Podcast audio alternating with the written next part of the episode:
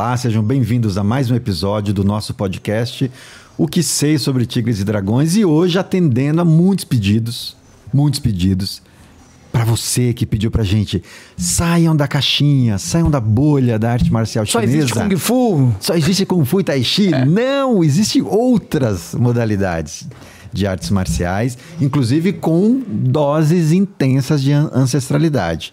E o convidado de hoje, o professor que está hoje aqui, vai nos falar sobre uma modalidade filipina que carrega também toda essa ancestralidade que a gente vê tanto no Kung Fu, no Tai Chi, no Karatê, enfim, em outras modalidades também. Então, professor Thales, muito obrigado pela sua presença, obrigado por fazer caber aqui na sua agenda a tua visita aqui. Ah, e antes agradecer ao professor Arnold por ter feito essa ponte. Se você não conhece ainda Budô TV, a gente vai colocar aqui o, o link Coloca também. aí. Mas clica aí, digita aí no YouTube. Agora não que você está assistindo a gente, mas daqui a pouco. busca aí no YouTube Budô TV, que tem feito um trabalho excepcional, de maneira mais ampla, para divulgar também outras modalidades de artes marciais. Professor Thales, obrigado de novo pela presença. Eu que agradeço. Para mim é um grande prazer estar aqui com vocês. Eu acompanho é, é, o podcast, vejo as entrevistas, assim, vejo a- e é muito legal ver a, a quantidade de informação que vocês trazem é, sobre um universo tão rico e tão vasto e diversificado que já é a arte marcial chinesa, né? Porque a arte marcial chinesa, apesar de muita gente pensar assim, ah, o nome é Kung Fu, simples, é uma coisa e não é.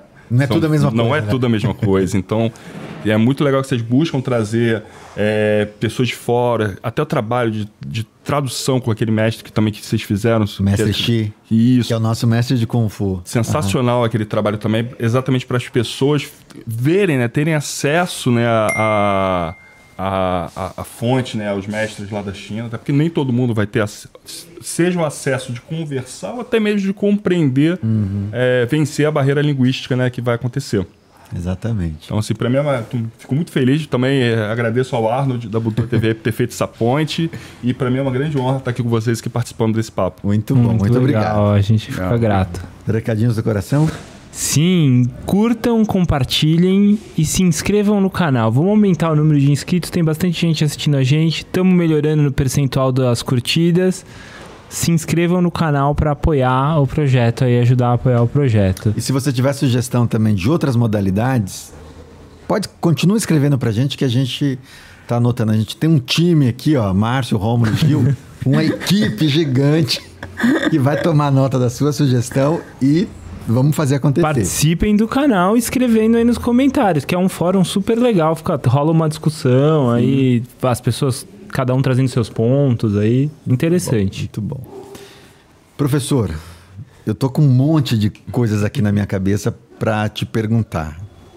E eu fiquei pensando por onde eu, eu começo aqui. E eu vou começar por uma que me veio aqui à mente, assim, rapidamente, que é...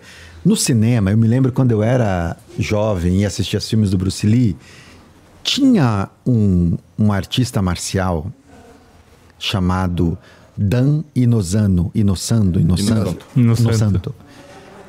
E aí, quando eu li o teu site, li a tua biografia também, eu lembrei desse, desse ator e fiquei pensando, é essa modalidade que você ensina, que você pratica, ou ele faz uma outra coisa? Não, sim, é a mesma modalidade. O mestre Daniel Santo ele tem uma academia até hoje em Marina Del Rey, na Califórnia, onde ele ensina não só Ele, ele é vivo. Ele é vivo, ele Vivo, está vivo. vivo ainda. é, não me recordo Sim. da idade dele, mas ele está vivo ainda, atua. Ativa. Tem. é, é, eu vi até o anúncio que ele vai fazer um workshop. Obviamente que ele não ministra mais aulas regulares. Assim, eu, obviamente os alunos sêniores deles que continuam mantendo. É, o, fi- o- a filha dele e o genro também que mantém o home Belly, que também mantém lá a academia funcionando. Então eles têm ainda. E ele também virou um polo de disseminação de arte marcial filipina ali na Califórnia. De lá surgem diversos outros professores. E até pela proximidade que ele teve com o Bruce Lee, ele foi um dos caras que o Bruce Lee, antes de, eh, antes de falecer, que o Bruce Lee também não esperava falecer, né? Naqueles que deixou é, assim, não, esse, esse cara aqui é o que está alinhado com o meu o conceito do Jeet Kune Do, né? Do, Ju, do Jun Fang Kung Fu, que, eu, que ele estava vindo a desenvolver. Tanto que, obviamente, que tem outras é, pessoas, mas aí eu não vou saber citar agora o nome, mas que tiveram nessa linhagem do Bruce Lee, mas respondendo a pergunta, sim, o que o Daniel Santos faz é a Kali, ele, o, a história dele, até o pai dele. Aí a, eu, Ele é filipino. ele, é, ele é filho de filipino. Filho de filipino. Que, é, acho que, se eu não me engano, ele, na- ele nasceu, nas- acho que até ele nasceu já na Califórnia, ou se ele Ah. nasceu nas Filipinas, ele foi muito, Muito, jovem muito para jovem para os Estados Unidos. os Estados Unidos. E ele acabou tendo acesso a hum, diversos mestres né, filipinos que foram também para os Estados Unidos. E fora que também que o Daniel Santo estava envolvido com todo aquele é, é, meio que que é um nome que aqui no Brasil muitas vezes a gente não lembra tanto, mas que talvez tenha sido um dos grandes pivôs das artes marciais nos Estados Unidos, que foi o Ed Parker, né, com o torneio que ele organizava. Então o Daniel Santo teve toda essa vivência com o, Uau. o American Karate, American Aham. Kempo, o, o, é, é, e, e aí foi nesse momento que ele teve esse contato com o Bruce Lee, teve essa troca, né, até inclusive que ele já vinha buscando desses mestres filipinos, mais do que ele aprendeu do karatê, o que, que ele trocava com Bruce Lee e tal, então fazia parte todo daquele contexto ali de artes marciais. Que demais, É. que demais. Eu me esqueci de uma coisa aqui. Deixa eu só, para você que não conhece o professor Tales, deixa eu só ler rapidamente aqui uma breve biografia. Profe- Professor Tales de Azevedo é um apaixonado por artes marciais e de maneira ampla, inclusive, assim como ele disse, e sobretudo artes marciais que têm essa conexão com essa dimensão da ancestralidade, que eu acho que vai ser um tema bacana para a gente falar aqui. Tem formação em educação física, história e uma pós-graduação em artes marciais. Se dedica a ensinar Modern Arnis no Rio de Janeiro. Eh, também é autor de alguns livros, inclusive um deles a gente acabou de ser agraciado aqui.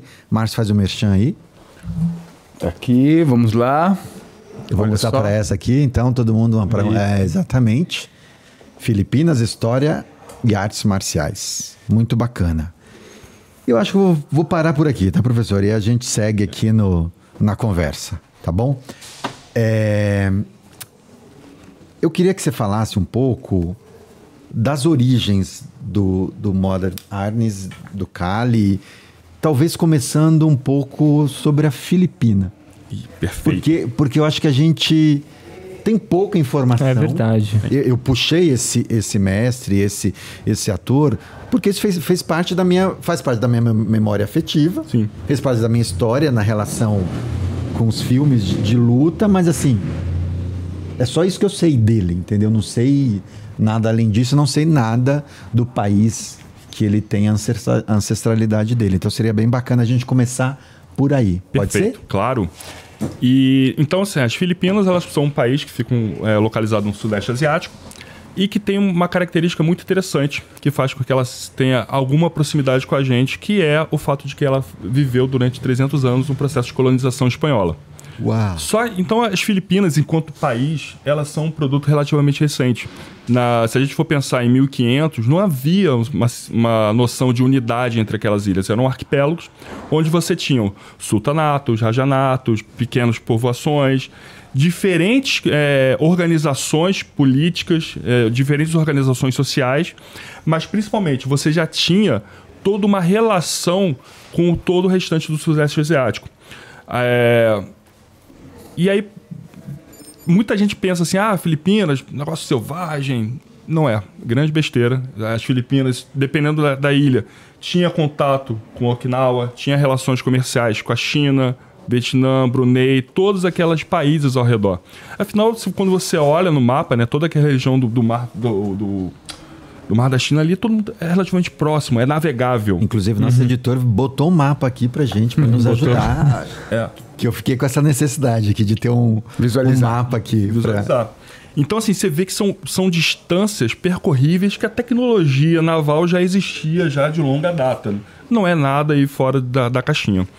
Para construção do país que hoje a gente começa, conhece como Filipinas, a gente precisa lembrar lá das aulas de história do Fernando de Magalhães, aquele que fez a viagem de circunnavegação do, do globo. Então que ele veio, né, saiu da Europa, passou pelas Américas, passou pelo Estreito de Magalhães, até o momento que ele chega no Pacífico e ele avista a primeira eh, ilha ali, que seria a região hoje onde é Cebu.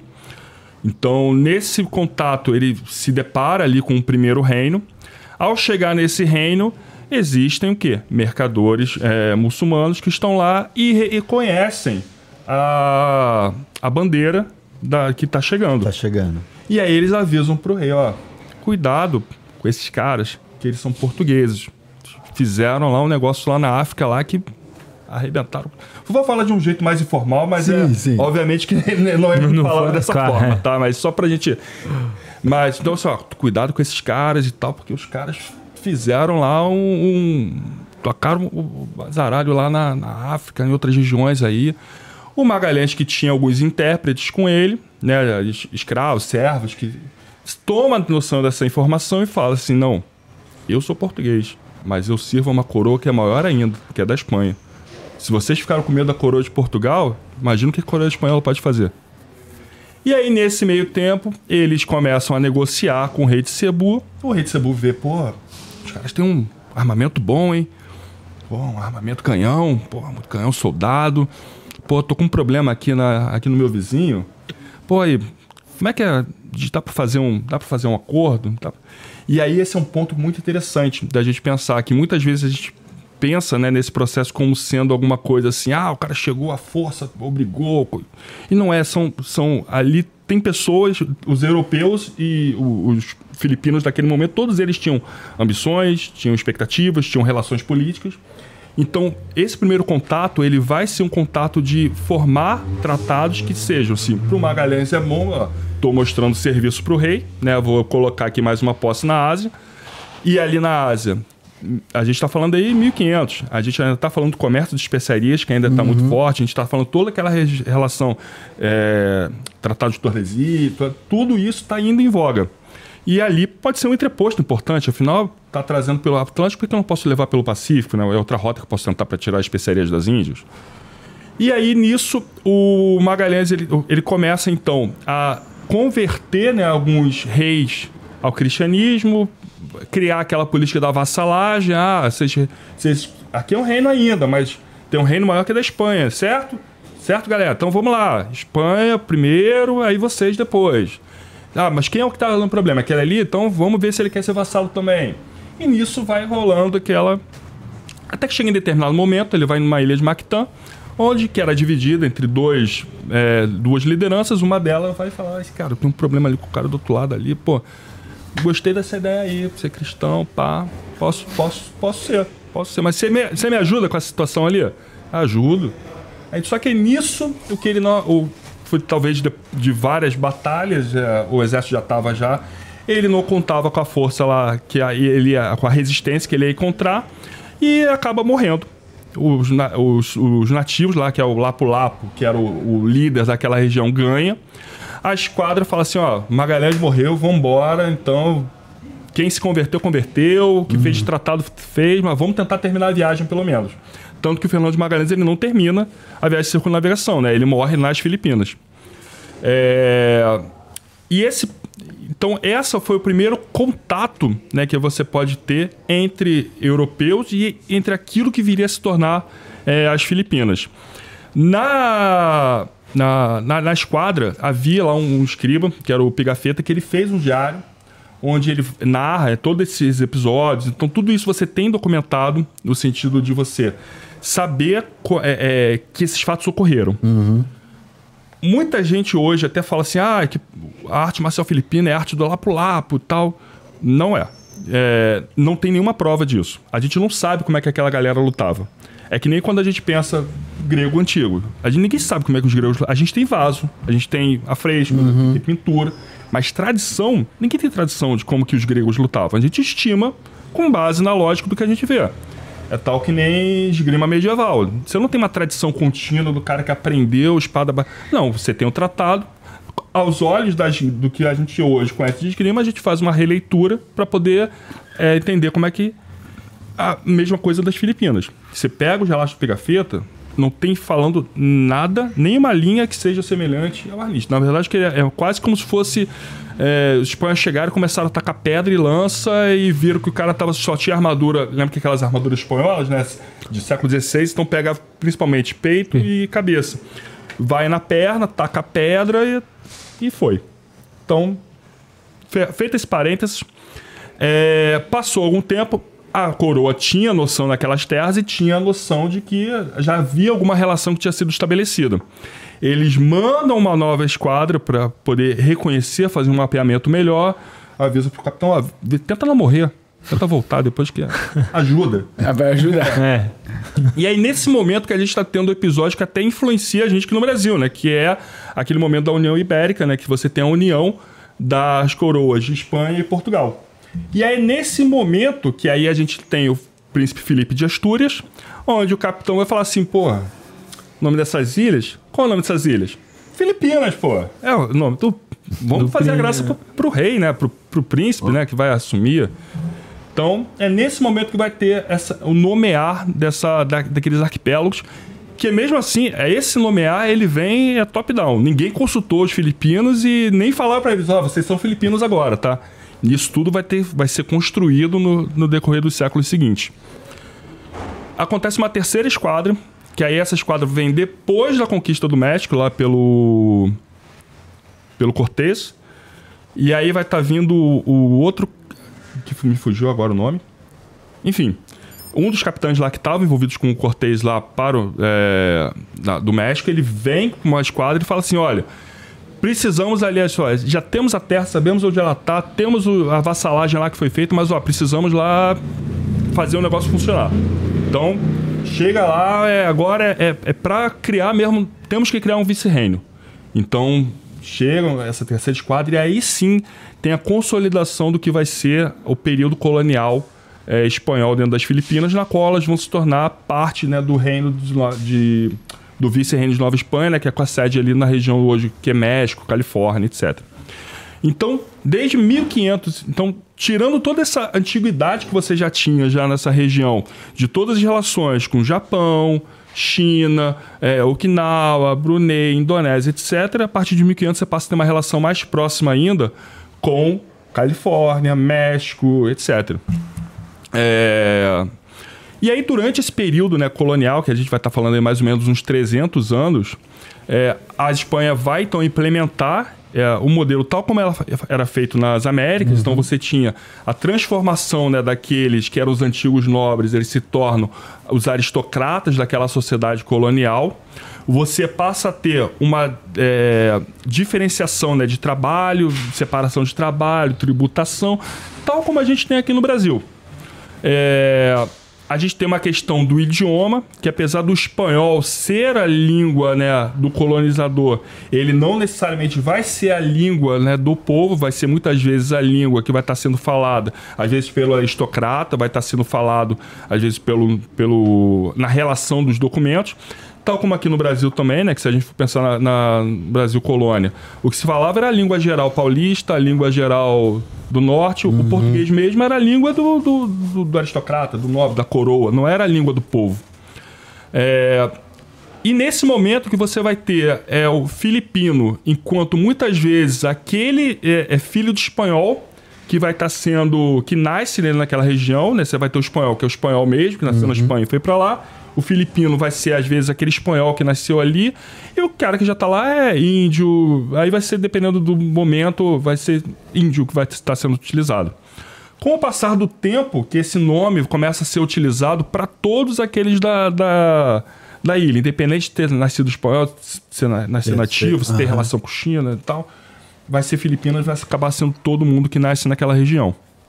Então, durante esses 300 anos, as Filipinas vão sofrer, de certa forma, diversos episódios que a gente também vai ver aqui no Brasil, que são decorrência das políticas que vão acontecer é, na, na Europa, seja Vamos lembrar, Marquês de Pombal, expulsão de Jesuíta. Tem reflexo na Espanha, vai ter reflexo lá também. Então tudo isso vai estar andando, apesar de ser um país muito distante da gente, é um país que vai vivenciar diversos episódios, tal como a gente teve. Sofre como a gente por conta da, da colonização. Por causa da colonização. é mesmo.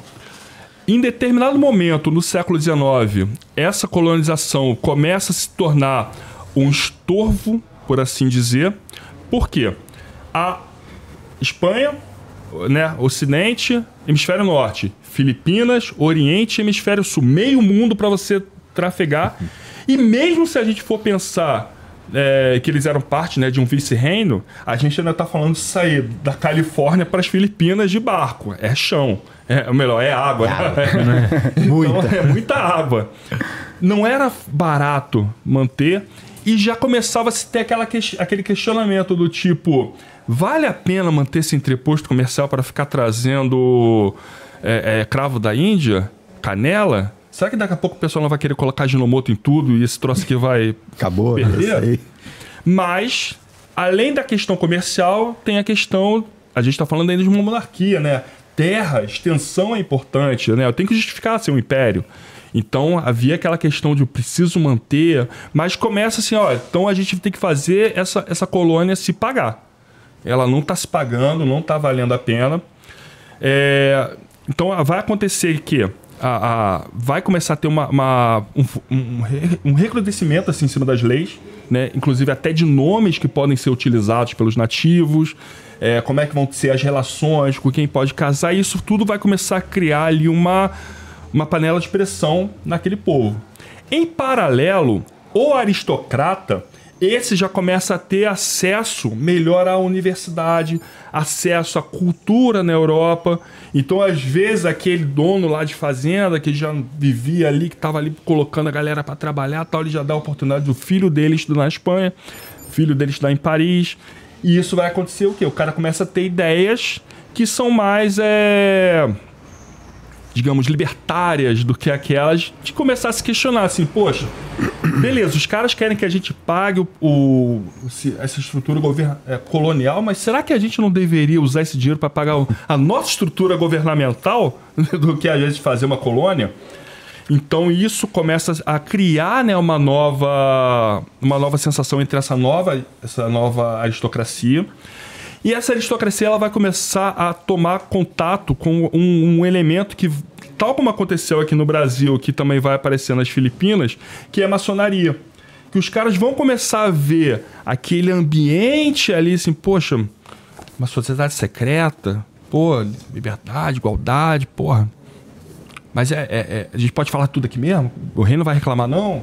Começa a ter aquela noção de tipo, ó, se, se a gente criasse uns pequenos espaços, que nem eles não gostam desse tal de maçonaria, gente pode fazer um, um tal de uma, uma maçonaria aqui também, né? uma coisa mais secreta, uma coisa mais.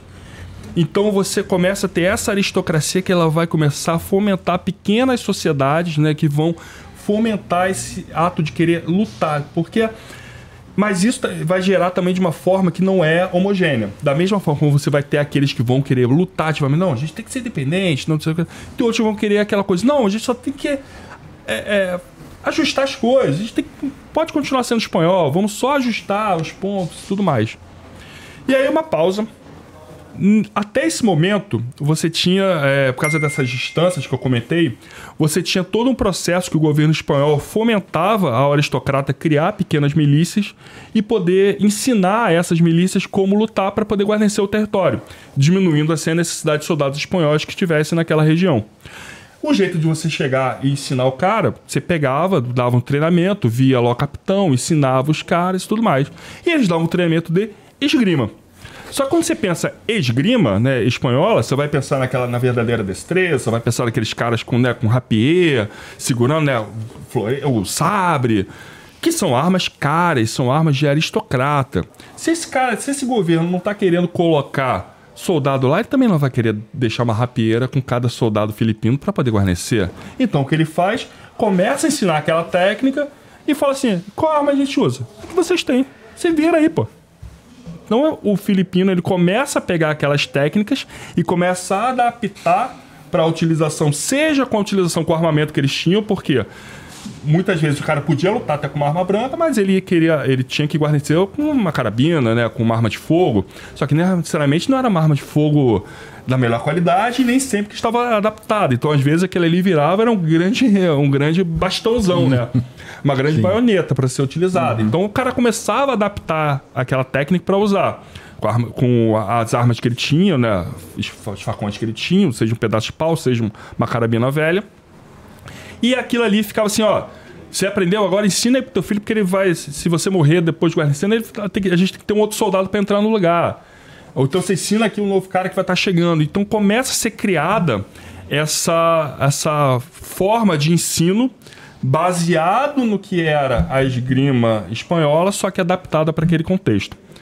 Voltando para o século XIX, esses caras que vão querer lutar pela independência, eles vão formar uma sociedade chamada Katipunan, que vai seguir uma, uma estrutura baseada né, em, que nem maçonaria, tem graus, senha, é, veste, reunião secreta, papapá.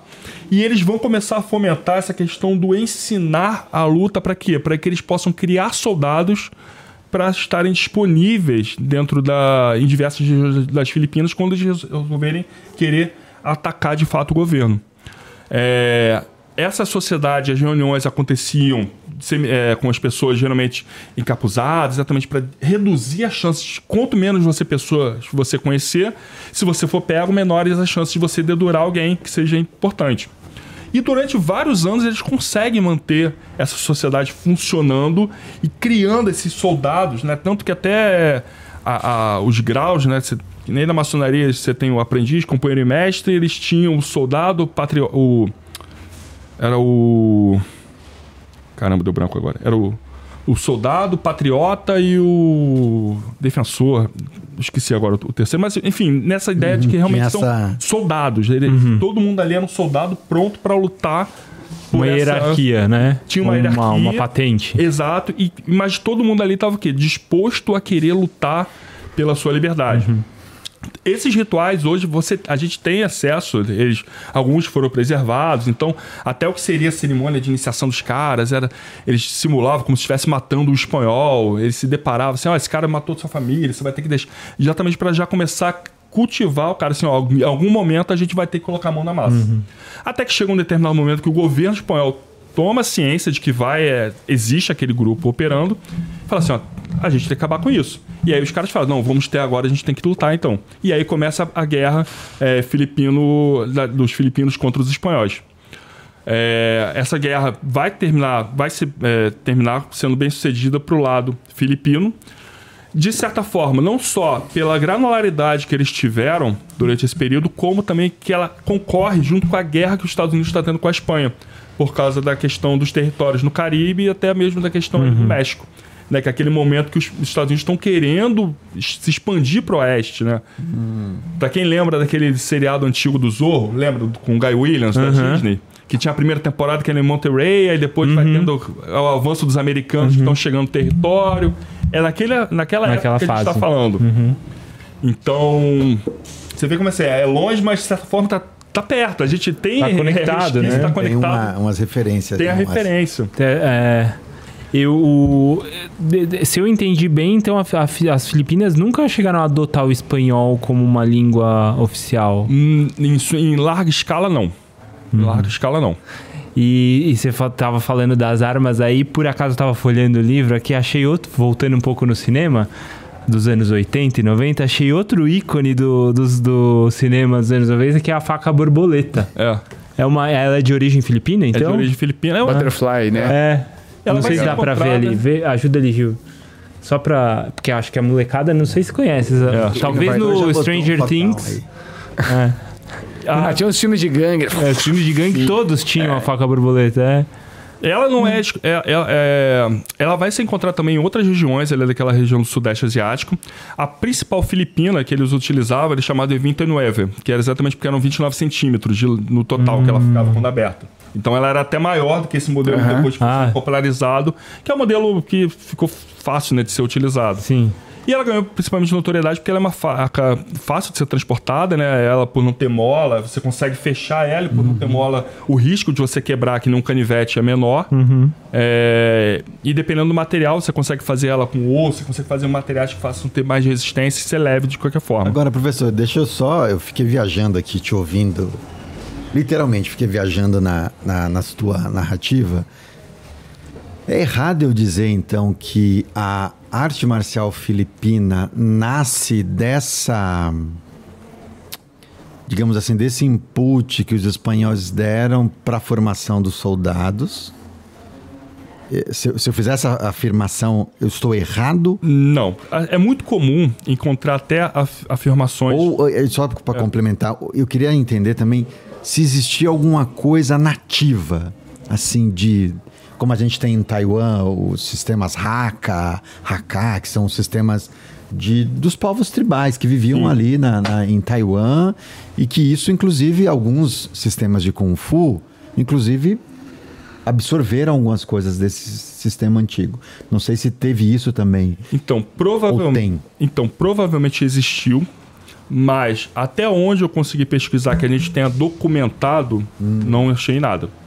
É, obviamente que a gente sempre, quando vai conversar, e aí é um ponto que eu sempre tento ter cuidado na hora de tratar, às vezes, desse assunto, é... Em algumas famílias você pode até ter o relato, assim, ah, eu ouvi do meu avô, que eu ouvi do meu avô, eu posso... Mas posso não ter nada documentado e o cara vai ter aquela tradição ali que ele vai Oral e. e assim, não tem como, não tem sequer como questionar se, se procede ou não.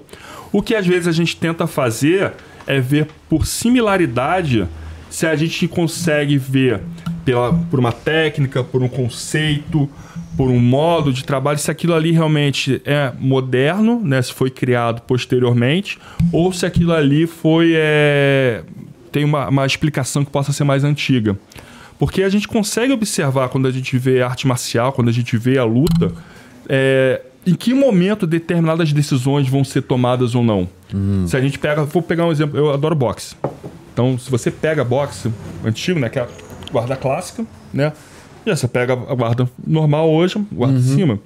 Ah, mas por que o cara pegou aquela guarda? Porque antigamente, primeiro, geralmente o cara não tinha luva. Segundo, o cara estava lutando por aposta. Então, quando você luta por aposta, quanto mais rounds você conseguir manter, melhor. Né? A luta que acaba no primeiro round é prejuízo. Luta que foi até 40 rounds, tá? E as lutas eram grandes, porque quanto mais gente ficava naquela emoção.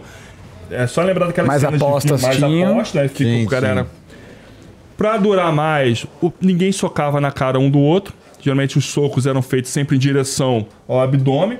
Até porque esse cara, ou ele tinha que no dia seguinte lutar de novo em outro lugar, ou ele tinha que trabalhar numa fábrica.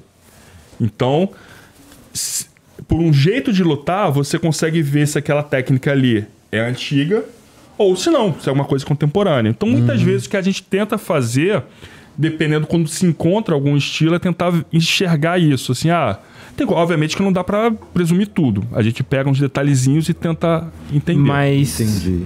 mas não tem um, não existe um estilo, algum tipo de luta ritualística dos povos originários, tipo o Ruka dos indígenas Então, da região do Brasil? Nas Filipinas, o que a gente vai ter mais próximo disso, até onde eu cons consegui encontrar, do que eu tenho pesquisado até hoje, vai ser principalmente quando a gente vai para a região mais próxima da Indonésia.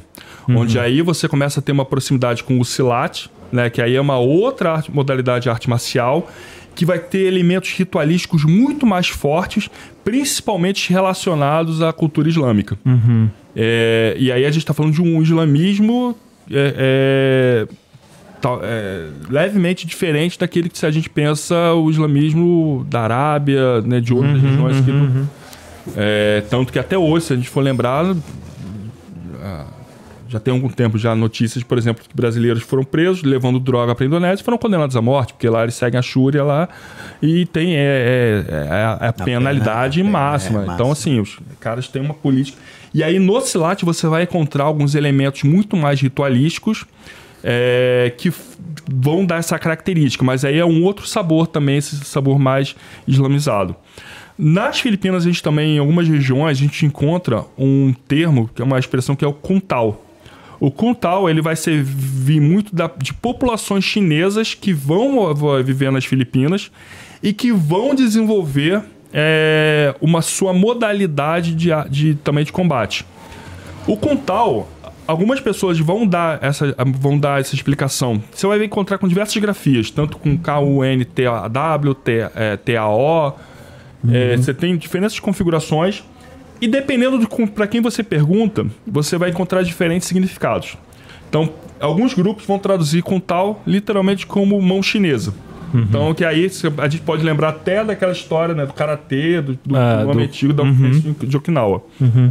Outros vão falar que não, que não tem influência nenhuma de chinês, que aquilo ali é totalmente filipino, que significa consagrado e. e o tal, eu esqueci. Mas eles dão uma outra explicação. O fato é que hoje você consegue observar no Kuntal três das escolas que fazem com tal, você vai enxergar basicamente três vertentes. Uma que vai lembrar muito Kung Fu. Diferente, você vai ver movimentos lá que vão lembrar muito Kung Fu. Outros vão estar muito próximo do Silat. E outras que vão estar muito próximo do Karatê. E todos eles vão estar utilizando. Mas é, essa, a parte do Kuntal especificamente, eu, eu não consegui me desdobrar ainda para mergulhar tão a fundo, até porque eu tive pouco contato com mestres que conhecessem essa modalidade. Mas eu sei que ela existe. Tal como existe, por exemplo, uma modalidade das Filipinas chamada Sicaram. O Sicaram, ele nasce, hoje você vendo, ele lembra até uma competição de taekwondo, mas ele nasce como sendo um jogo, um jogo rural, de você precisar empurrar o sujeito para fora de um círculo usando os pés. Pés. Então você dá um, dá um pisadão, dá um chute no cara para empurrar o cara para fora. Cara, é muito incrível isso, né? Como às vezes você tem artes similares, com nomes totalmente Exatamente. diferentes, né? Exato, é. E parece que existe um inconsciente, né? Que rola É, parece que é distante, algo... né? Você pega, por exemplo, sei lá, lutas da Mongólia, aí você vê o cara. Isso. Nossa, isso aqui parece um sumô. Mas não é, não é. Isso é são os campos morfogenéticos do Sheldrake. Não, mas parece que tem algo de. Tem algo que é humano, né? Assim, que é da essência humana de ter uma luta ritualística e muitas dessas é, tem uma questão de disputa de território, né? Tirar do círculo, Tem um jogo, né? um jogo, wrestling, né? Assim, seja greco-romano ou chinês, que é o. Agora, professor. E aí, é- até completando Ah, uma coisa que a gente desculpa. conversou antes, né? Que era a questão do nome. Isso, É, era isso então. que eu ia puxar. Que eu ia puxar agora, porque é, eu acho que talvez quem está nos ouvindo aqui, boa parte das pessoas talvez já tenha ouvido falar Cali Filipino. Cali Filipino. Cali, ou Cali Silat. As duas, eh, as duas palavras juntas. E, e agora vendo o livro vendo também o teu trabalho no site, acho que, e, e também pela Budô TV, acho que foi as primeiras vezes que eu tive contato com Arnes, com, com esse termo. É, então eu queria que você falasse pra gente aqui também essas diferenças. Se tem diferenças, você, a gente está falando da mesma coisa. E em que momento isso se modificou, assim? Em que momento se adotou, passou a usar a, a Arnes ao invés de usar Cali, Cali filipino, enfim? Sim. Então, tradicionalmente, o termo que eles utilizavam era esgrima. Então, O, que ele, Esgrima. esgrima. o que ele falava é, eu estou fazendo esgrima. Era uma luta que ele não via diferença da luta que o espanhol fazia para dele. Era o mesmo princípio, trabalhava com triangulações, trabalhava com ângulos de ataque. Então, é, é esgrima. Nesse momento, naquelas momento do século XIX que eu comentei, que você tem aquela sociedade secreta, começa a fomentar, esses caras também passam, eles fazem um trabalho de tentativa de criação de uma identidade nacional. E aí essa tentativa da criação da identidade, eles vão se inspirar principalmente no que está acontecendo no Japão. Todas aquelas mudanças que vão depois fomentar, né? Se você vai ter o próprio Jigoro Kano, que vai buscar né, trazer o Kano Jutsu como sendo um, uma arte marcial, né? Que traz uma identidade japonesa. Posteriormente, vai se acontecer com o karatê também, né? De você trazer de uma identidade cultural ali, né? Que é de Okinawa, até para tentar integrar com aquela que é do Japão. E esses caras vão estar vão tá ligados nisso também e vão lá, a gente tem que criar nossa identidade. Se a gente é filipino, por causa do Felipe lá de Astúrias, tudo bem. Vamos assumir isso depois, gente, se tem que tiver que trocar o nome, troca depois, mas vamos criar uma identidade nossa. E aí tinha uma questão de que o espanhol, ele, ele, ele, é, é, não gostava que fosse utilizado a letra K nos nomes, porque não era tão habitual nos- nas palavras espanhol, mas eram muito comum nos idiomas que eram utilizados na- na- nas ilhas. Então eles forçavam a barra para querer que fossem sempre utilizados letra C, até para poder reforçar né, o uso, até para tentar aumentar a aceitação da língua espanhola. E aí essa sociedade fala assim, não, a gente vai fazer exatamente o contrário. Onde a gente puder enfiar a letra K, a gente vai enfiar a letra K. E aí nasce a escrima, que é literalmente a esgrima, só que tem essa letra G trocada pelo K para poder mostrar, não, essa aqui é a nossa esgrima. Essa aqui é a esgrima do filipino que a gente está fazendo. Mas quando você fala esgrima, eu posso entender no estrito senso que eu estou falando de esgrima com que pressupõe o manuseio de algo na minha mão ali, de um. Sim. De uma Ela- espada, de um punhal, de um. Ou, ou de maneira mais ampla, a esgrima eu posso entender também como algo sem, sem arma na mão. Então, essa é a parte interessante. A, no, num primeiro momento, as- a, a luta deles vai ser pensada exatamente com arma. Eu tenho que guarnecer o território. Então eu não vou. Eu, Entendi. eu não, eu não vou. Não, Não tem vou lutar mãos vazias. É. Sim. Então, no primeiro momento. Mas é- isso é atualmente também. Atualmente é assim que se comporta a arte? Não. Não. Posteriormente teve essa Ah. necessidade até de você conseguir estruturar né, essa, essa, essa parte do conteúdo. Mas ah, no primeiro momento ela vai ser Sim. pensada exatamente com arma. Tanto que o outro nome que vai ser utilizado, né, que é o arniz, é, durante muito tempo se pensou que era por causa de uma expressão né, his- hispânica, que era arnês, que era rela- relacionada à armadura. E aí teve até um professor, é, um professor universitário, da, é, eu esqueci a faculdade dele, o Vicente Rolho, que ele, buscando documentos antigos, ele encontrou uma expressão que era arnês, arnês doble, que era de você lutar com duas armas. Que quando a gente pensa nas esgrimas europeias, né, um dos suprassumos que eram da esgrima histórica era o cara ser capaz de manipular uma rapieira e uma adaga, né, e conseguir lutar com duas armas de distância diferentes. Então é dessa expressão arnis doble que acabou indo depois. O que, que é arnis. É, um, é, uma, é uma espada. É uma espada mais, bastante longa, É. especializada para Perfurar. perfuração. Isso, ela é usada acho que mais para perfurar. Foi bem nessa fase que as armaduras eram bem é, fortes, então ela conseguia ser rápida e encaixar nos buracos das armaduras. E não era uma espada de tipo um sabre que era pro cara andar a cavalo. Era Uma espada urbana, se podemos dizer assim. É. Foi quando tem essa transição que as pessoas passam a Seria legal. Usar Se pudesse colocar uma menos- fotinha aí, o nosso... É, foi? Já tem foi. a ver com a espada chinesa de alguma forma, porque ela é de precisão e. Sim, bem distante, né? Sim, sim. Mas de precisão e, e você precisa da agilidade do corpo. Não dá pra usar armadura e usar uma rapieira. Caramba, palmas pro Rômulo aí, editor. Como você sabe disso? O Rômulo agora foi na Idade Média aqui também. Eu tenho meus estudos de Idade Média no passado, nerd. Jogava Jovem RPG. É, A gente Nerd. lembra de Três Mosqueteiros. Exatamente, É, é. essa espada que a gente tá Sim. falando, essa galera. Porque já não era mais aquela espada que o cara tinha que lutar a cavalo. Às vezes era a espada do cara ficar andando na. E às vezes o cara nem puxava aquela espada, porque ele estava só mostrando que era pra que tinha de isso. poder, né? Isso, É, era uma coisa da nobreza, dos aristocratas, né? Exato. E como é sempre bom lembrar, né? É, é caro. É Se caríssimo. você né? tinha uma rapieira, pô, parabéns, porque Não. você conseguiu mostrar. E até hoje, né? assim, no, no- no- nas forças militares, né? O cara quando se forma Isso. ele recebe um espadinho, né? Uhum. Tem uma. Aham. Que via, é, um, é um símbolo de, de poder, né? De, daquela região. É, Então, professor, então a, a expressão, o termo Arnes é antigo, então. é antigo Eu que e. tô completamente desconectado do. Ela é, ela é que acabou que o termo. Porque o, o- esse Cali filipino ganhou meio que. caiu no, Sim. no, Que- no marketing aí, né? Porque Talvez. principalmente era, era é o termo que o Daniel Santo utilizava. Ah, o. Daniel Santo utiliza. E aí, o, nome do, ok. o nome Kali, que vai ter uma. uma- a, a origem dele não é tão clara assim. É, alguns autores vão colocar que ele vem de um termo chamado Tija Kalili, que era uma expressão indonésia para uma luta, tipo um haka, aquela luta antes de um combate. Então aí sim vem nessa linha de lembrar assim, pô, uma dança ritualística que vai acontecer antes do combate, que vai ser essa questão, não, então é a origem indonésia, que é o Tija Kalili virou Kali.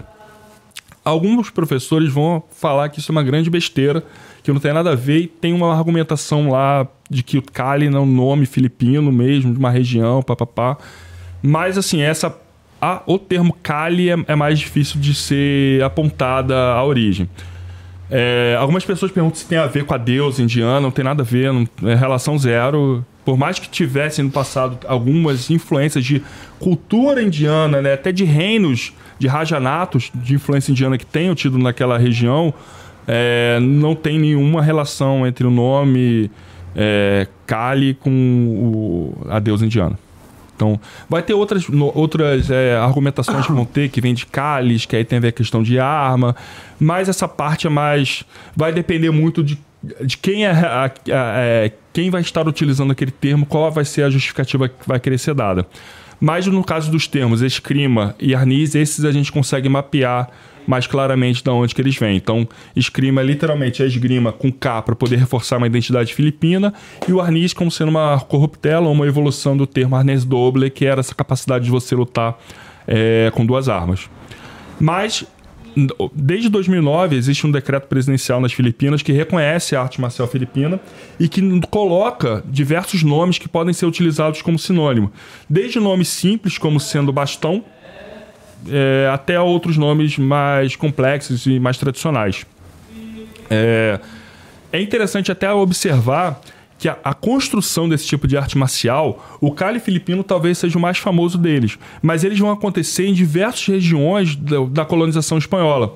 Você tem na Colômbia, na Colômbia você tem a esgrima de machete, na no Venezuela você tem a é, esgrima de garrote, no- na região sul você vai ter esgrima criolha, é, nas Ilhas Canárias você tem a, uma esgrima deles também que é como outro tipo de bastão. Até em Portugal, se você pensar, você tem o jogo, do, pau. Jogo do pau, E né? também é, acaba sendo essa utilização de um bastão para alguma coisa.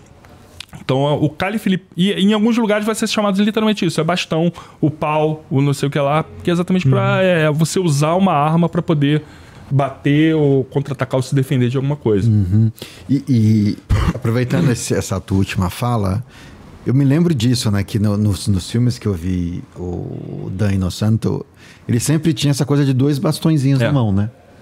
Então eu queria aproveitar isso, que já que você entrou nesse tema, que você falasse um pouco pra gente qual que é a estrutura dentro de um processo de formação para quem começa a estudar ah, o Arnes, é, Você diz pro aluno Pro que um entrou aluno, na né? academia... Entrou, É, vai como é a- hoje a. É, é. existe um sistema de graduação convencional, como a gente conhece no karatê, no próprio kung fu, no judô. E, quais, e se sim, quais são as, as, os conteúdos que são Perfeito. ensinados? Então, até esse momento, as- o que você tinha de arniz, que tinha de esgrima, era focado na utilização de armas, né? E era realmente um, um treinamento breve que precisava ser rápido. Você, você não tem tanto tempo para formar um cara para ele estar disposto para poder lutar. Ou às vezes que ele tá para que ele esteja pronto até que seja para morrer em algum lugar. Então, tinha que ser um treinamento breve focado na utilização daquelas armas que ele, que ele tivesse à mão. Aí eu vou precisar contar a segunda parte da história das Filipinas, que é o século XX que é exatamente essa parte quando tem essa guerra com a Espanha, né, dos Estados Unidos com a Espanha, que os Estados Unidos ganham, e com as Filipinas com a Espanha, que os Estados Unidos ganham também. Como a Espanha ela perde nos dois lados, ela resolve fazer um acordo com as partes envolvidas para poder negociar. E eles negociam é, em Paris um- uma rendição com a entrega de espólios para os países. E aí vai entrar uma questão de que os filipinos, de alguma forma, eles acabam. É... Alguém esquece de convidar eles. Na verdade, esquece, manda o endereço errado, o cara vai no outro prédio, papapá. E só os americanos falam assim: o americano, não, eu, eu, eu, eu resolvo com o espanhol. Tá, deixa, deixa, deixa comigo. Deixa que eu assumo. Deixa que eu assumo, tá comigo. E aí termina essa rendição com os Estados Unidos tomando posse. Termina de consolidar né, sua presença ali de- é, na América, pega Porto Rico, que até hoje é um protetorado né, é, americano. Ah, não é só a terra de Menudo e Rick Martin, né? Continua sendo até hoje, tem relação ainda com os Estados Unidos É. pega Guam, que até hoje tá ali na costa ali, fazendo é, pro, pro desespero de Pequim, que tá ali pertinho, né? Tá aquela ilhota ali, pá. E pega as Filipinas. E aí os filipinos, pô, mas como assim? Pegou. Não, tá, tá bem, só vocês vão ser um protetorado. Coisa boa aqui, coisa. Vai dar certo. Se preocupa no que vai dar certo. É, e aí, os filipinos, não. Não, não, não, não, não, não, não, não, não. Não, prote... não, e aí começa a ter a batalha, guerra da- das Filipinas com os Estados Unidos. Só que ó, o exército americano estava um pouquinho mais preparado que o filipino para entrar numa segunda batalha consecutiva. E obviamente que dura aí uns 3, 4 anos e os Estados Unidos consolida, pá, ganham e fala assim: vocês são agora um protetorado americano. É, a- ainda como protetorado, eles tinham uma condição semelhante com que Porto Rico e Guam têm até hoje, né? Você não tem cidadania americana, mas você tem acesso aos Estados Unidos, né? A moeda é dólar. Você começa a ter uma série de facilidades ali para serem feitas. E aí, nesse momento, os Estados Unidos eles estão tentando consolidar a presença ali na região. O que, que eles fazem? Diferente do espanhol que buscou ir no aristocrata, o americano começa a colocar a MCA. E não é a música do Village People. Ele começa a colocar realmente essa o, a associação. Editor, não me coloca a música. Não. E é, é, ele começa a colocar Associação Cristã de Moços, High School, Junior School. Ele começa a implementar o American Way of Life ali na região, No povo, né? no povo. E aí isso você vai gerar o que hoje, muitas vezes, você vai acabar acontecendo, que é o quê? Você encontra o filipino que ele tem nome de espanhol, mas ele fala inglês com você. Exatamente por causa disso. É, que, que o americano, apesar deles terem né, os idiomas ainda que são mantidos, o tagalo, o cebuano, até mesmo o filipino, o idioma filipino que foi construído depois, você o, o inglês ele é massificado nas Filipinas, todo mundo fala. Exatamente porque o americano teve esse trabalho de começar a colocar é o programa, é o entretenimento, é... A única coisa que o americano não consegue controlar e na verdade não quer ou, ou não faz parte é uma coisa que é é, todo o Sudeste Asiático é super fã, que é luta de apostas. Né? Então, se você pensar, toda aquela região, não é exclusividade das Filipinas, toda aquela região ali, luta de aposta é um negócio que vai acontecer. E isso é ruim para o modelo que o americano está tentando implementar. Então, eles falam assim: ó, proibiu, proibiu geral. Não tem luta de nada aqui. Acabou. Só que, década de 20, tava, começa a gente ter dois momentos separados, que são primeiro, a, a situação também para os americanos querer manter protetorado, não tem tanta coisa ali, não tá perto de nada assim que me interessa. Guam é legal, Guam é bom, Guam eu quero. Porto Rico também, pô, tem Cuba ali do lado, tem China, tô monitorando ali. Filipinas não sei, né? Pô, vale a pena manter e tal. Vamos fazer um plano cinco, cinquentinha. Mas fica mais 50 anos aqui, daqui a pouco eu te dou independência. Então só fica mais um tempinho pra ver como é que vai se desenrolar esse, negócio aí.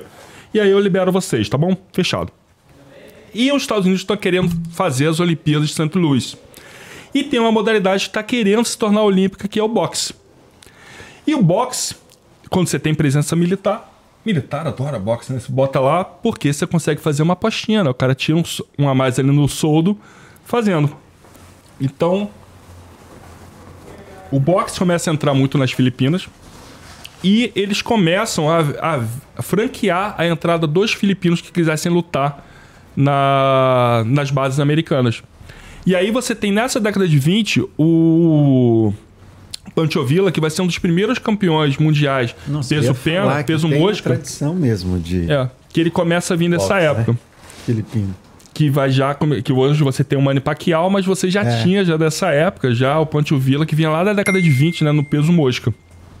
E aí isso começa a liberar. Fala assim, pô, esse pode boxe tem que poder tudo. E aí nisso começa a ter uma volta de, de oficializar aquela arte marcial filipina. Que aí na década de 20 vai surgir o primeiro clube, por assim dizer, da época moderna, que é o Labanan Fencing Club. E aí, atenção, que é o fencing. Ele realmente ele volta a chamar daquela ali de esgrima. E aí, depois de esse clube ter uma duração curta, até que em determinado momento, alguns dos integrantes dele vão se juntar. Na verdade, um dos, dos integrantes né, desse Labanã Fence Club, que é o Saavedra, ele vai então se juntar com dois é, alunos deles, o Caneta, e vão chamar outros nove mestres para formar o primeiro grande clube de esgrima das Filipinas, que é o Doce Pares Club, que existe até hoje. O Doce, a essa história, ela sempre vai estar muito. é, quando você pega a história do Saavedra, vai ter uma história de que ele foi preso, conheceu o mestre de armas na prisão. Esse mestre ensinou um pouco de esgrima para ele. Tem uma história que lembra até um pouco do Conde de Monte Cristo, que faz parte da construção. Tanto que ele vai ser. Ah, são 12 mestres que se juntaram. Você vai ver que tem todo um trabalho de desconstrução também de uma identidade do que vai se tornar ser esse Doce Pares. Ah, que são 12 mestres, cada um com estilo, que se juntaram, formaram um clube, papapá. E isso a gente está falando aí década de. já de década de 30. As Filipinas, elas com- continuam a se consolidar no boxe. principalmente é, por causa dessa influência americana. É, esses grupos de doce pares eles vão começar também a surgir, é, principalmente nessa região de Cebu, até que com a, o advento da Segunda Guerra Mundial cessam todas as atividades, porque é, o Japão entra na guerra, os Estados Unidos entram na guerra, né, pós Pearl Harbor, vai, o Japão está colado ali deles, então o Japão tenta invadir também as Filipinas pelo norte, e aí o que você passa a ter todo um arregimentamento daquelas pessoas para poderem lutar em batalhões contra a presença japonesa. É, você vai ter durante esse período toda uma série de relatos, não muito diferentes daqueles que você encontra quando você vai ver na Manchúria, toda aquela invasão que vai ter japonesa na Península Coreana, na, na, na China continental, etc. Ou seja, deslocamento de pessoas, coisas que acontecem na, na guerra mas você vai ter uma presença muito forte de guerrilheiros que vão trabalhar do lado americano contra esses japoneses.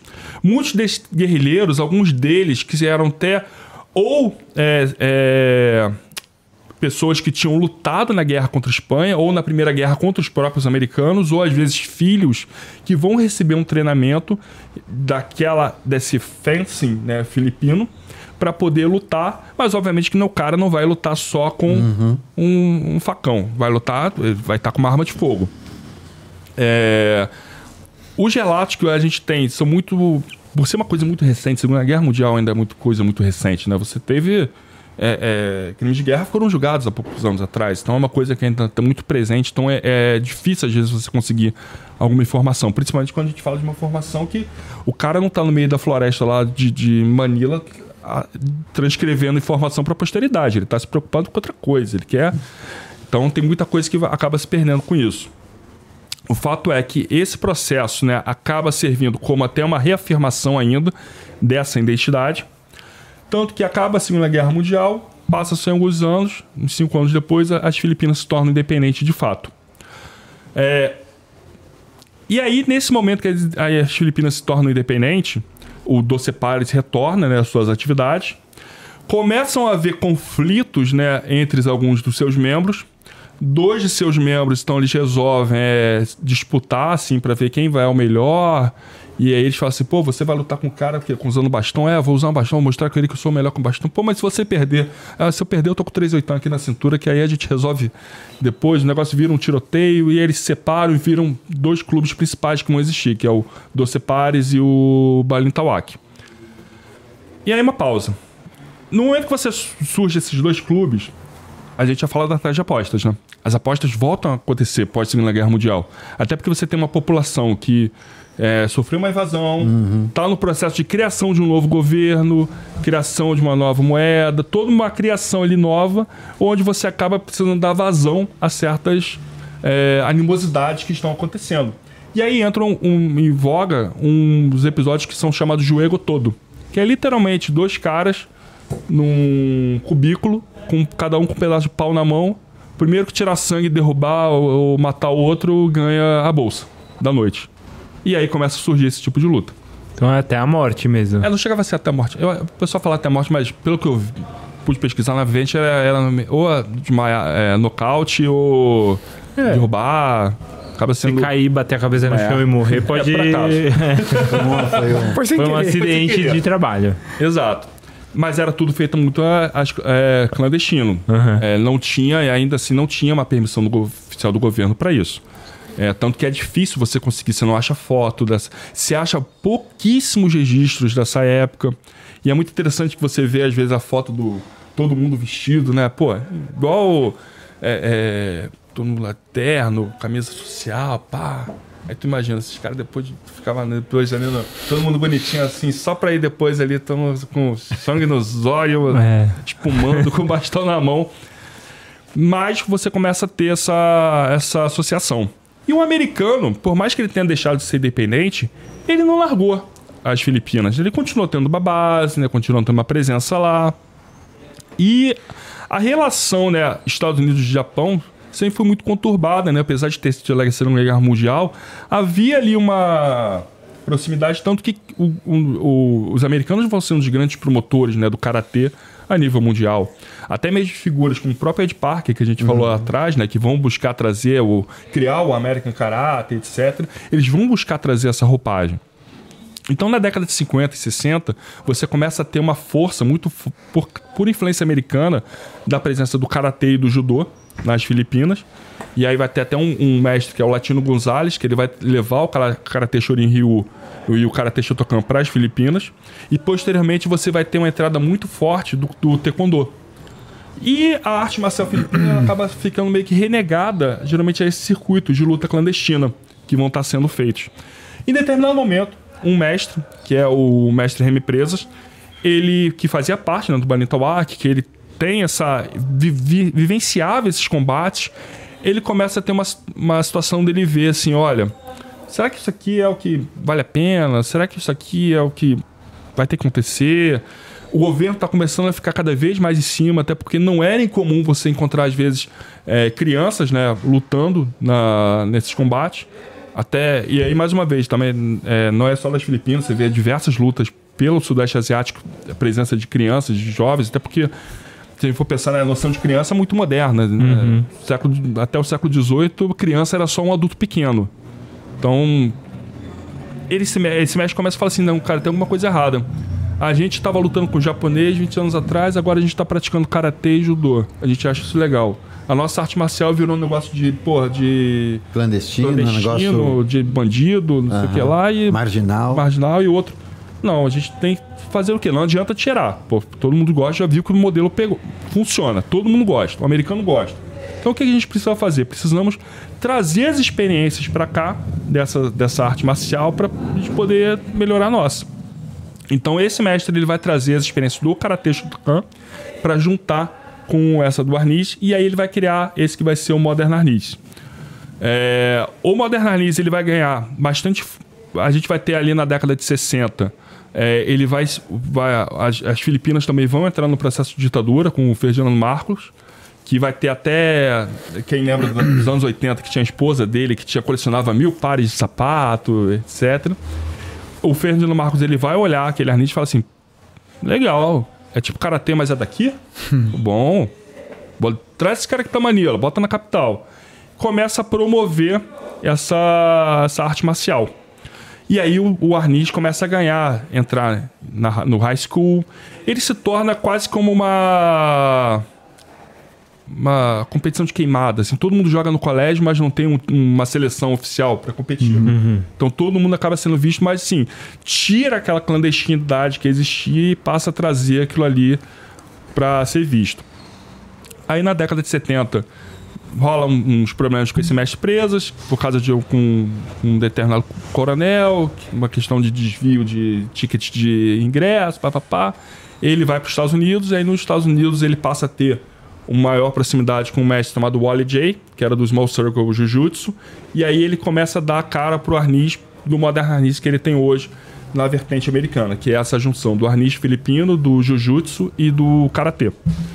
É, não é exclusivo. E nas Filipinas, assim, a esposa dele, os filhos, até os irmãos continuam lá e vão desenvolver também dessa mesma forma, dando a cara para o arnis que a gente tem hoje. Ou seja, uma, um uniforme, que no primeiro momento ele é, um é simplesmente uma calça e uma camisa, posteriormente ele ganha uma roupagem semelhante ao que seria de um kimono, né, que é o barô. A distinção em faixas, né, a criação de dans e é principalmente a estruturação da parte desarmada, que até então você não tinha aquilo ali é, tão é, é, fixo, tanto que as pessoas perguntam, ah, mas Thales, tem, como é que chama a parte desarmada? Ah, é, depende da região, você pode chamar de Panantucan, Mano Mano, Pangamute, são nomes diferentes para a gente se referir ao combate desarmado. Ah, Thales, mas tem campeonato? Não tem. Então, hoje um praticante de Kali, de, de eu ainda não aprendi o nome, o Arnis, Arnis, né? Arnis. O de Arnis, é, se a gente for falar num praticante iniciante, mais ou menos assim, quantos por cento é, é o que a gente aqui no Kung Fu chama de mãos, né? O combate desarmado, quantos por cento é com armas? Algumas escolas elas vão preconizar que você tem que aprender tudo com bastão e aí depois que você faz a transição para o combate desarmado. Outras escolas não, elas preferem, elas preferem fazer é, simultâneo. Tanto que hoje, por exemplo, da, da associação que eu participo, né, que é a World Modern Arnis Alliance, é, o nosso currículo ele é dividido em três etapas. Em todas as faixas ele é dividido em três etapas: mano-mano, sandata, que são as técnicas com armas, e do MOG, que são as técnicas de chave e projeção. Do MOG. Do MOG. Então, desde o início você vai ver esses três conteúdos. E tão, tanto que a nossa, é, a, essa, essa associação que eu faço parte, ela, a sede dela é nos Estados Unidos e ela nasceu muito desse modernismo que foi também posteriormente é divulgado lá, foi cresceu lá nos Estados Unidos. Então ele vai ter muito dessa influência, vai ter menos é, a parte de utilização de faca, até porque não que não tenha, mas não é matéria de currículo simplesmente porque Imagina ter uma academia nos anos 90 em Los Angeles ensinando faca, nenhuma segura, nenhum seguro iria querer é. te proteger e não e ter uma academia sem seguro nos Estados Unidos não é legal. É. Então é, mas você vai ter a, a, técnica feita com bastão que posteriormente se espera que você consiga transpor, consiga demonstrar essa transposição. Então hoje o Modern Harness, apesar é, eu, de eu ter contado a história do Modern Harness, né, que é esse estilo que eu, que eu, que eu pratico, é, ele não é único. Um exemplo é o Dani Santo. Por exemplo, o Dani Santo, ele, os, o pai dele era um dos grandes responsáveis por gerir é, negócios na Califórnia. Então, muitos filipinos que queriam sair das Filipinas para morar nos Estados Unidos recorriam a ele.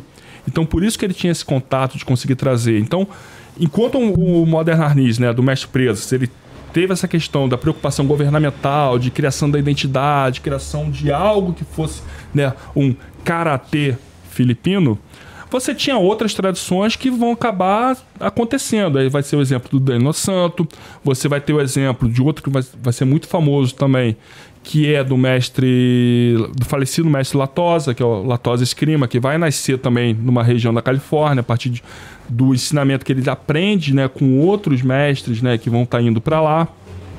Ah, você tem, por exemplo, o Pektitircha, que é uma outra linhagem também de arte marcial, que em algum momento, né, o mestre dela, que é o mestre Léo Gage, vai para os Estados Unidos e ele começa a ensinar por lá, começa a ter contato também com o Daniel Santo. O Daniel Santo ele tem uma grande vantagem que ele teve foi o fato de ter se estabelecido, criado a academia dele, né, que é a, a Innocent Academy em Marina del Rey, que se acabou se tornando um, um grande polo. Diferente dos outros mestres, que eram, na sua grande maioria, que eram itinerantes. Tanto que o próprio mestre Presas, nos anos que ele viveu né, nos Estados Unidos e Canadá, ele nunca se estabeleceu em nenhum lugar. Ele vivia sempre viajando pelo, uhum. pela América do Norte, fazendo seminário, evento, etc.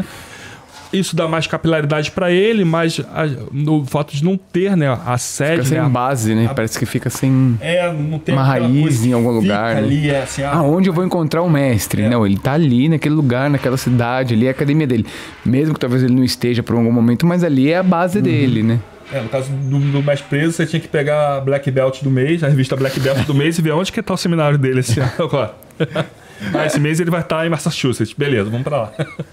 O professor, então, é, se existe um sistema de dança, de graduações, tem um sistema também, faz parte do desenvolvimento do aluno participar de exames, de troca de, de faixa, Sim. tem tem esse rito também dentro do. Tem, dentro do Modernalist tem essa preocupação. É... eu, eu considero até sendo mais fácil né, para a pessoa que quer aprender, até para ela ter uma noção de progressão. Né? Assim, ah, entrei numa faculdade, eu entrei no primeiro período, eu sei que eu tenho que estudar até o décimo período. Uhum. Obviamente que eu terminei a faculdade, não terminei tudo. Posso fazer uma especialização, posso fazer uma mestrado, posso fazer uma pós, posso fazer outra graduação mas eu dou uma noção ali de, de pelo menos de fechar, que é um, é um sistema que a, que a gente entende. É, e esse sistema se tornou bastante popular, principalmente é, Estados Unidos, Europa, né, toda essa região na, no Ocidente. Nem todos os mestres sempre concordavam com isso. Tanto, por exemplo, um, um exemplo que teve, até que ele foi para os Estados Unidos, que foi o mestre Ted Buot, ele ensinava e a graduação dele, ele falava que era você estava pronto quando você conseguisse arrancar o bastão da mão dele. Era o sistema dele de graduação era esse, não tinha. Era, você ia treinando com ele, se você um dia for capaz de arrancar o bastão dele, beleza, você está você tá pronto. Você pode tomar o lugar dele. era isso, basicamente era isso. Mas hoje, dentro do Modern Harness, a gente busca manter, seja, é um programa para a pessoa saber, ela vai avançando, tem exame de faixa, exatamente para a gente conseguir dar essa noção de entendimento do aluno, até para ele ver né, onde é que as coisas se encaixam. Uhum. E, e, uma outra coisa, estou pensando aqui, é, o perfil dos alunos e das alunas que buscam hoje treinar é, arnis com você, qual é o perfil desse aluno? E uma outra coisa, como é que você tem visto a, a penetração da arte na sociedade? A, a divulgação da arte, a, a busca e, o, e até mesmo o conhecimento das pessoas em relação ao que é a arte. Sim. Normalmente, o praticante de arnis ele é um praticante 30 a mais, é, em sua grande maioria. É muito difícil até hoje, eu nunca vi. Pelo menos, não sei se pelo, pela maneira como eu me posiciono, é, eu ficar falando demais, não. ficar olhando assim, porra, professor Chá vai ficar dando aula de história, pô, eu quero treinar, pô. então não sei se por isso, mas assim, acaba que o meu perfil normalmente é 30 a mais. Na verdade, ou 40 a mais, dependendo muitas vezes. Então é muita gente, é, é pessoa que já quer treinar, já treinou, é, busca... Alguma outra modalidade já, também. É, ou às vezes uma pessoa que já treina alguma coisa, de hum, fato também acontece que muito. um complemento. Que, que quer, uma... às vezes, ah, interessante, porque tem um foco já do bastão e tal. O bastão, no nosso caso, ele não é uma ferramenta bem definida, no sentido de que se você treina Kenjutsu, você treina katana, a katana japonesa. Se você treina Tai Chi, você tem a espada uhum. chinesa, você tem artes que são artes marciais com armas específicas. No caso do arniz, o bastão é o quê? É um, é um pedaço de pau. Ah, mas é, é o quê? Tradicionalmente é de ratã. Mas não precisa ser de ratã. É, Pode ser de qualquer coisa, pode ser de polipropileno, pode ser de... Eu, por exemplo, eu uso na minha escola muito bastão de biriba, que é aqueles bastões que são utilizados no maculelê. Eu peço, eu tenho um grupo lá que faz para mim, eu peço para eles fazerem um tamanho um pouco maior. A gente faz mais ou menos do tamanho do braço para a gente poder trabalhar com ele, né? Exatamente para ficar. Não é um bastão longo, mas também não é um uhum. bastão curtinho. É, mas você vai ver que tem escola que prefere trabalhar menos, é mais fina, mais grosso. Então, é uma ferramenta que, de certa forma, ela é genérica. Então, os conceitos ali você consegue adaptar para serem utilizados dependendo dada né, a situação que você tenha do, com a outra arma que você esteja trabalhando. Ah, então se eu tô com bastão que ele é um taco de beisebol. Então beleza, então tem coisa que você vai ter que adaptar pensando que você tá com um taco de beisebol. Ah, eu tô com bastão que ele é um pouquinho menor. Então beleza, então você tem que pensar eu tô com um negócio que é uma, um facão. Então, beleza. Você tem um negócio que é cortante de um lado. Ah, eu tô com outro objeto que é um espeto de churrasco. Ah, então, beleza. Você tem um negócio que é perfurante. Então, o bastão ele tem essa vantagem dele ser uma ferramenta genérica na qual eu consigo, então, dadas devidas adaptações, né, pensar em situações onde eu possa vir a querer utilizar aquela técnica ou não. Sim. Sendo por isso que eu gosto até de dizer que ele, mais do que tudo, ele é uma ferramenta pedagógica, que ele vai te ensinar a ter visão espacial, pensamento estratégico, movimentação, que esse também é, uma, é um grande ponto, né? Que tu, sempre quando a gente fala de arte marcial, é, em alguns casos, para alguns alunos, eles pensam assim: ah, vou treinar boxe, é só socar. Mas se você só socar com a mão, você tá. A mão tem que ser o porta-voz da mensagem, mas você tem que socar com o corpo. Se você tá com bastão, não adianta você querer só. vão tomar da tua mão. Você, o bastão você tem que trabalhar também com o corpo. Então, ele é uma ferramenta pedagógica que te ajuda a exatamente a desenvolver isso. Coordenação motora, visão espacial, pensamento tático. E aí, obviamente, que até a entender as adaptações que você precisa fazer em caso de troca de ferramenta. Ah, e então, vou para uma pergunta tradicional aqui. O combate é algo presente numa aula de arnis? Sim. É, no, meu, no, no, meu caso, eu sempre busco fazer os treinos. Quando a gente vai fazer treino de combate, né, de sparring, é, a gente utiliza, eu chamo de semi-contato, que eu utilizo sempre proteção corporal, é, proteção, protetor de cabeça, bastão espumado, é, luva, exatamente até para garantir né, a integridade física dos alunos. É, existe, eu sei que na, na comunidade, do, até do Arnis, tem essa. Ah, mas tá com bastão, espumada, tá com proteção, mas na vida não é assim. É o tipo de coisa. Eu, eu já. No meu caso, eu já falo, cara, isso eu não vou discutir. Eu não vou fazer sparring full contact o jogo todo com os meus alunos que. Eu, eu quero que os alunos voltem no dia é, seguinte. na vida real é tanta coisa que é, não é a vida coisa, real. É. E, e é até um, um, um, Foi meu mestre durante muitos anos, é um grande amigo meu, mestre dado em Nocala, ele sempre fala assim, cara, na situação real, às vezes a, a técnica é 10%. O que vai depender é tudo que você fez antes para chegar uhum. naquele momento ali. Então não adianta você se arrebentar é. todo, ficar lesionado, quebrou o braço, ficou um ano sem treinado. O que, que adiantou? É. Então, assim, mas a gente trabalha. E no Arnis a gente costuma muito trabalhar com drills é, em dupla, de movimentação, de troca de ataques e defesas. Exatamente para a gente conseguir desenvolver essa noção da, do combate corporal e da visão. Do sentido de que, se eu faço um ataque, eu tenho que saber bloquear e contra-atacar. Mas é o contra-ataque por onde? Qual é a janela que eu estou trabalhando? Ah, é um ataque que está vindo de frente, de, de, de, costas, é um ataque de estoque, é um ataque de contusão, é um ataque que é perfuro cortante. É como é que é esse ataque? Por onde que ele está vindo? Qual a janela? Então a gente busca sempre nesse exercício exatamente conseguir olhar é. isso uhum. para fazer essa combinação. A gente tem alguns princípios, né? Dentro do Arnis, a gente tem muita coisa do número 3. Então, três formas que você tem de se proteger você esquiva, bloqueia e, desvia. Tem três formas que você tem de bloquear. É, bloqueia sem reforço, com reforço duas mãos. Três formas você tem de atacar. Ou você dá um ataque rápido, ou você dá um ataque contundente, ou você dá um ataque de transpassar. Então a gente sempre busca olhar isso, até porque na hora H o que vai acontecer? Não é se está vindo alguém com um pau para cima de você, até mestre, era uma, fase, uma frase até do mestre preso. Você vai treinar a vida toda por uma luta de 4 segundos. Porque ninguém vai ficar mais tempo do que isso. É, ninguém vai ficar achando que é o D'Artagnan com um pedaço de bastão na mão. O cara vai partir para cima você tem um rápido para acontecer. E até mesmo para você entender que muito do que a gente aprende, ah, eu aprendi os ângulos de ataque, eu aprendi ângulos de bloqueio. Na verdade, o que vai estar tá vindo é um pedaço de pau que você não sabe de onde, você sabe, sabe que ele vai vir daqui. é que nem na, na, em briga de rua, né? O cara não vai. Não, ele não, não, me deu um direto, isso aqui foi mais o cruzado. Não. Ele não vai parar aqui, né? O cara vai vir na patada de onça em é. você e você vai ter que defender, né? Sem asa que tá vindo e. É. Opa, então é essa noção que a pessoa tem que conseguir entender e tanto que os drills eles começam até de forma progressiva, exatamente para que a pessoa consiga entender. Ah, o bastão veio daqui, a defesa veio de lá, daqui, de lá. Pô, agora entrou um negócio no meio, uhum. saiu. Entrou por baixo, saiu de novo. Pô, agora trocou. É o mesmo ângulo, mas, pô, eu tô indo com a ponta. Para ir construindo essa noção.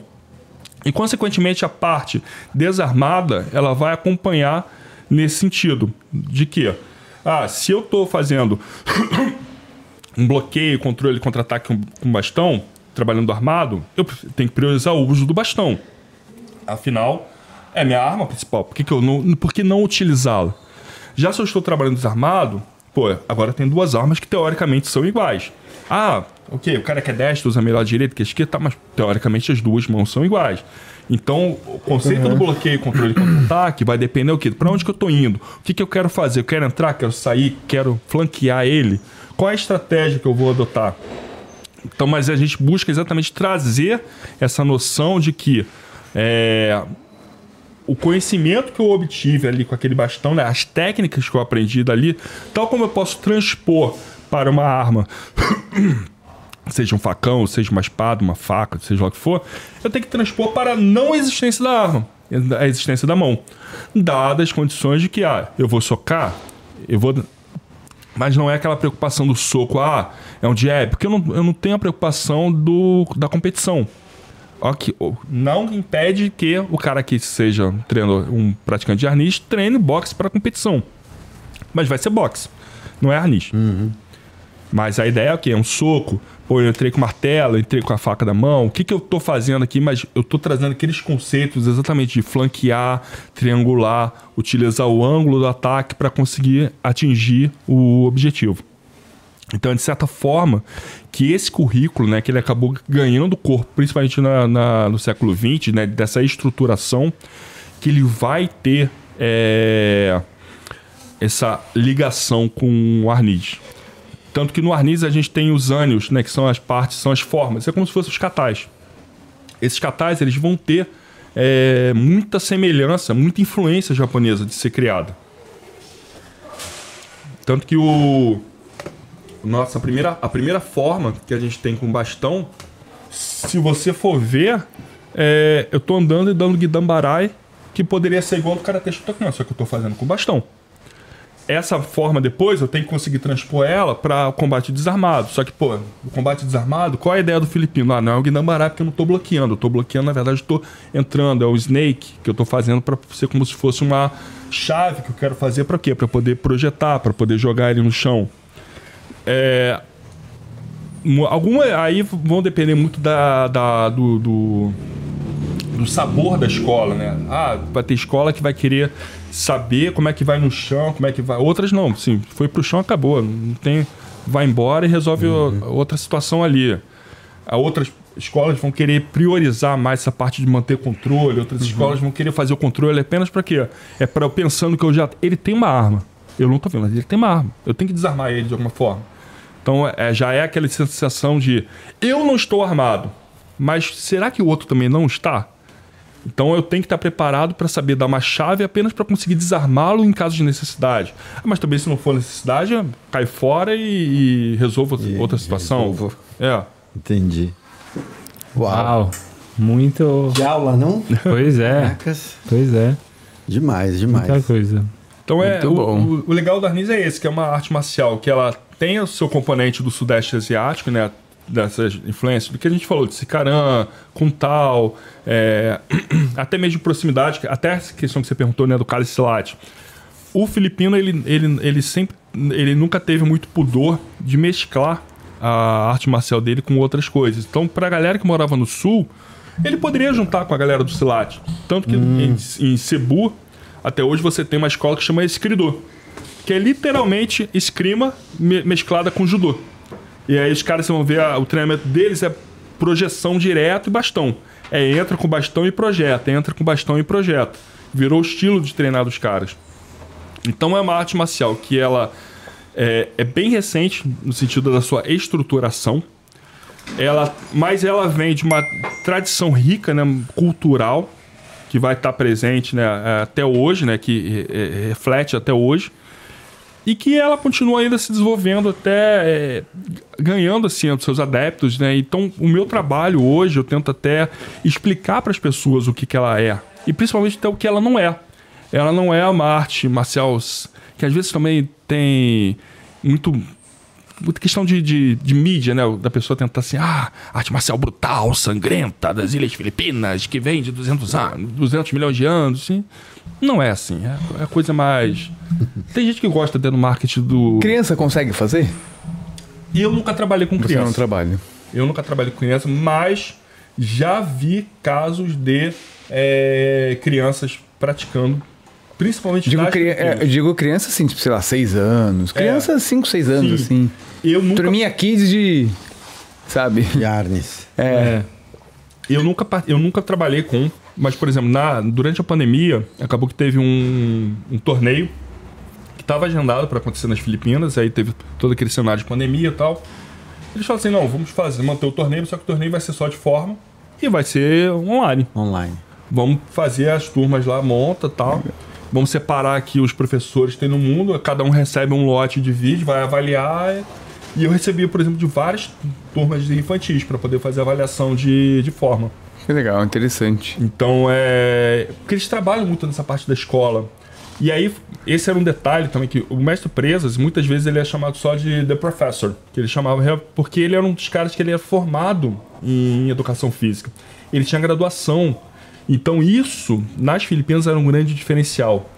Também é outro ponto que ajudou também nessa estruturação, que a esposa dele, a Rosemary Presas, era pedagoga. Então ele, ela ajudou muito nessa coisa de, pô, dá um nome para esse negócio. Ah, não, mas é que a gente só bate assim, dá um nome. Fica mais fácil a pessoa entender que é um nome. Até criança, explica melhor para ela. Então eles conseguiram, por isso eles conseguiram colocar nas escolas, né? Se tornou uma matéria de escola lá nas Filipinas e aí acabou pegando muito jovem. Mas nos Estados Unidos é comum, às vezes você vê assim turmas kids, mas eu acho que hum, para o praticante ocidental, mesmo na Europa, Estados Unidos, é, é um público 30 mais que vai buscar. São adultos, né? É.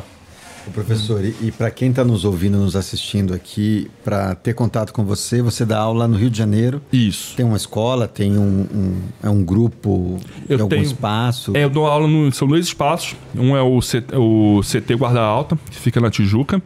E o outro espaço que eu dou aula é no Dojo Taekwondo Freguesia. que fica em Jacarepaguá.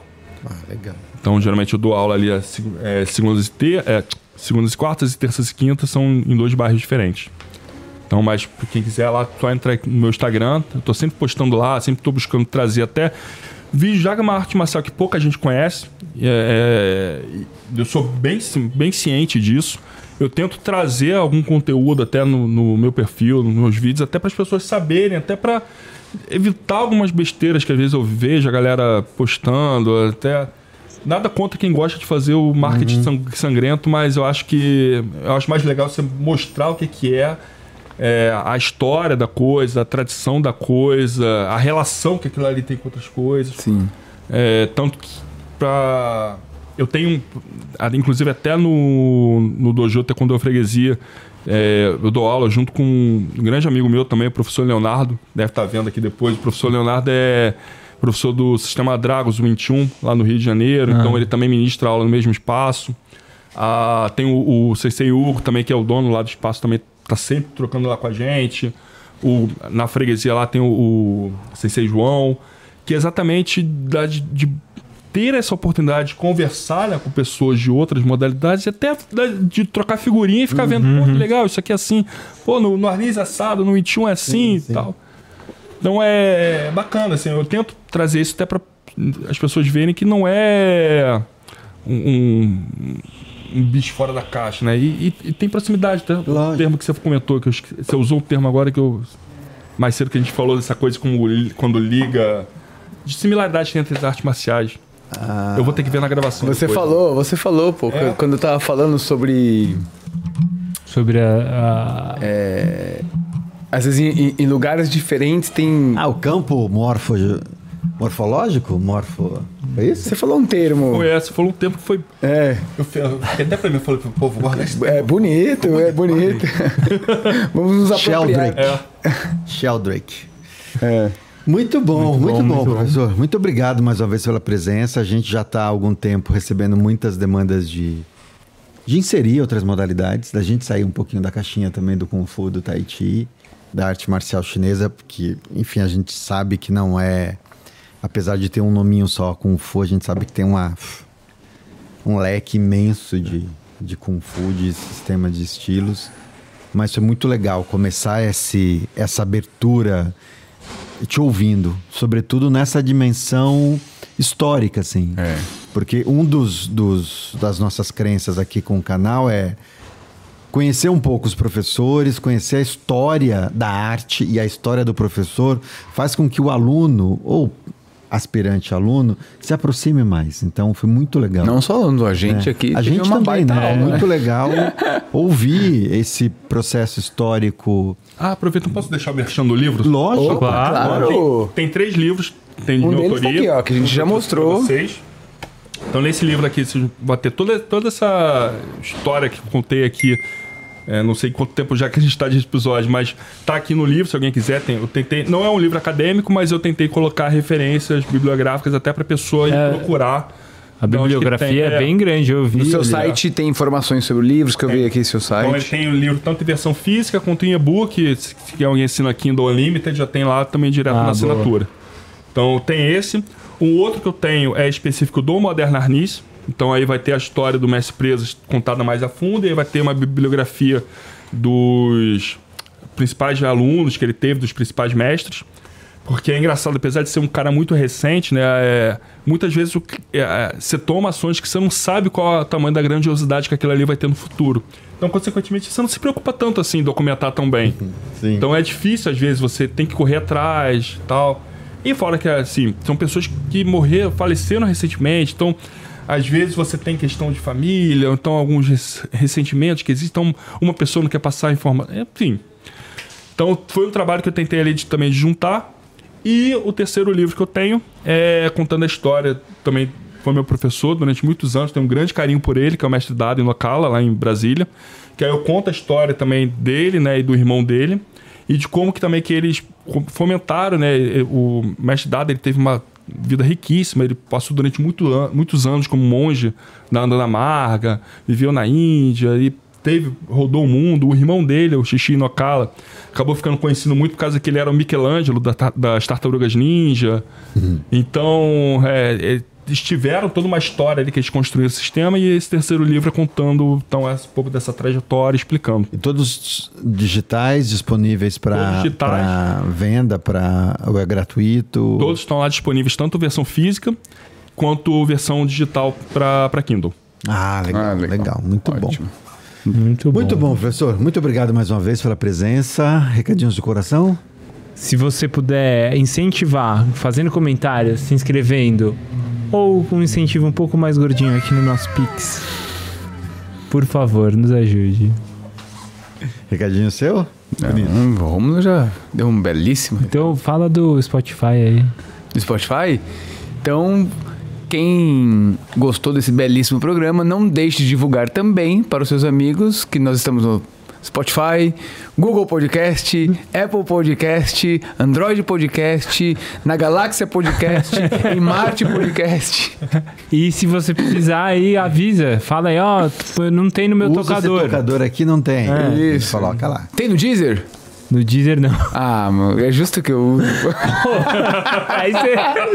A produção, Amazon, você quebrou Amazon. a produção agora. Amazon, Amazon, Amazon Prime. Amazon, Não sei, Amazon tem? Podcast tá. Ah, Aê. então ela vou ouvir lá então. Amazon Podcast, tá aí, tá Amazon. vendo? Ó? Vai lá no Kindle, já pega a gente no. Aí, ó. Isso, pronto. Muito bem, professor. Muito obrigado. Algum, alguma mensagem final? Algum. Só agradecer mais uma vez o- Maravilha. vocês pelo espaço. Agradecer aqui a todos os mestres que eu já comentei, até os parceiros de treino, meus alunos também que estão sempre apoiando. E não, não posso deixar, eu falei nisso, mas tem que falar de novo aí pro Arnold, que está dando um Ah, grande apoio sim, pra gente lá na é. Ruda TV também, que também não posso deixar de agradecer. Excepcional trabalho, É. Arnold. Um abraço para ele também. Isso aí. Então é isso, gente. Valeu. Muito bom, obrigado. obrigado. E até o próximo.